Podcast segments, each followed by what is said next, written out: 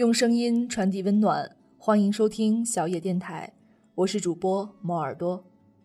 推送过一篇文章，叫做《过完年你还会回北上广深吗？》而今天的这篇网络文章，从帝都回到小城市是怎样一种感觉，却是另外一种观点。听友们虽然都听，但是还是要自己拿主意哟。二零一四年的冬天，我从繁华的帝都回到了那座生我养我的东北小城。没有明确的打算和所谓的人生规划，只是对充满压力和焦虑的生活感觉有些吃不消了，想回归平静，或者说是逃避也可以。那个时候，天真的觉得回去了至少有一个舒适的窝。可以陪伴父母，每天能吃上可口的饭菜，也不用挤地铁了。找个合适的人嫁掉，然后生孩子、养孩子，过一切传统观念中正常女人的生活。但事实上，归乡之后的生活让我感觉无比压抑，好像生活瞬间失去了目标，曾经的一切人生理想。都和此情此景不搭界了。虽然身边有亲人，但却感觉极其孤独，几乎没有人能够理解你内心的想法。真实的感受也不愿意去表达出来。说到这儿，我要非常感谢我的父亲，是他的爱与理解帮我度过一个个难关。如果说，这世界上还有什么值得我去相信的？那便是他的爱。一回到老家，各种亲戚便开始张罗解决我的终身大事。当然，我也是不排斥的，毕竟到了这个年纪。可现实实在是血淋淋，就感觉这些所谓的候选人跟我好像根本不在一个星系一样。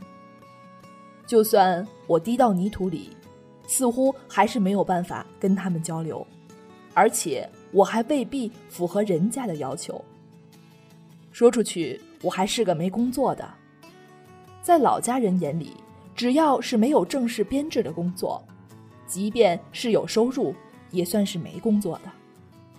仅此一条，多少他们认为的优质青年便不能与你匹配了。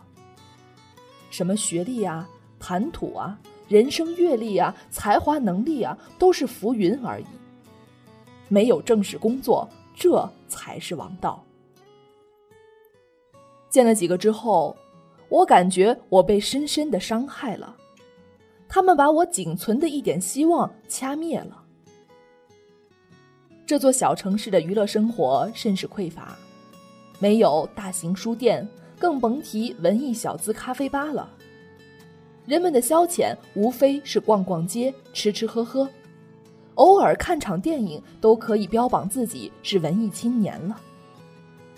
就那么几家商场，一周都能乐此不疲的逛上好几趟。随便穿出来一件衣服，都知道是在哪家店花多少钱买的。这座城市的女人们最盼望过冬了。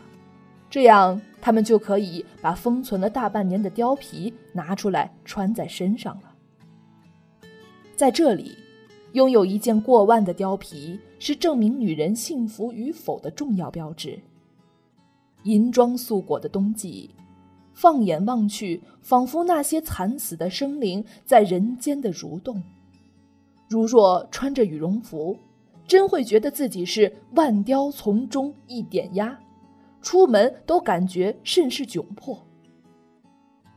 在这里，穿着貂皮挤公交是件非常常见的事儿，甚至有人还会借钱来买貂皮。这些都不是在我能理解的范围之内的。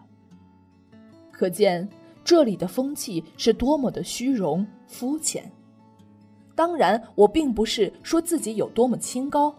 而是深深的觉得我与他们格格不入。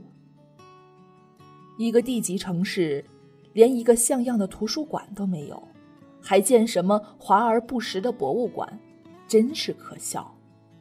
唯一的一个图书馆依旧是我上高中时候的模样，一座三层的旧式楼房，只有两层是开放的，确切的说，只有一层是有效利用的，大概五十平米的样子。中间有几个红木色的吊漆桌子拼接起来，周围陈列的是各式杂志，当然很多是过期的。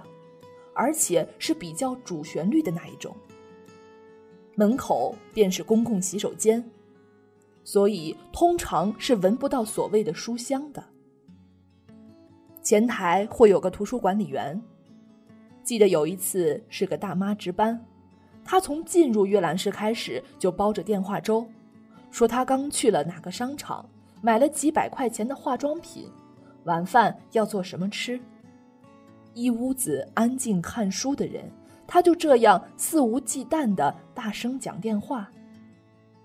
那个时候，我真的觉得这座城市无可救药了。真的，毫不夸张的说，人们的素质好像还停留在那个未开化的时代，不懂得最起码的礼貌和尊重。在这里。问一个人的收入是件非常随便的事，就像问你吃了没一样，丝毫不觉得这是个人隐私。而且，若是从大城市回来的人，他们还要帮忙算一笔账，除去房租和吃饭，还能有多少留存？他们也不会去关心你过得开心与否，有怎样的提升，好像收入和存款、房子和车子。才是衡量成功与否的标志。当然，未婚的也必然是少不了一顿盘问和催促的。所以，在那段日子里，很多时候我都是抵触和压抑的。我感觉这样的日子过下去是毫无希望的，如一潭死水一般，甚至也有想过这样活着还不如去死。一切都是冥冥中的安排吧。很多时候，我们只要去顺应就好了。在回到这座小城市的半年之后，我决定永久的告别他了。离开的时候，没有一丝的不舍，好像就要迎来重生。其实，一切的选择并没有对和错，只是在那个节点上。所有都是自然而然发生的。现在的我过得很好，至少还心存期待。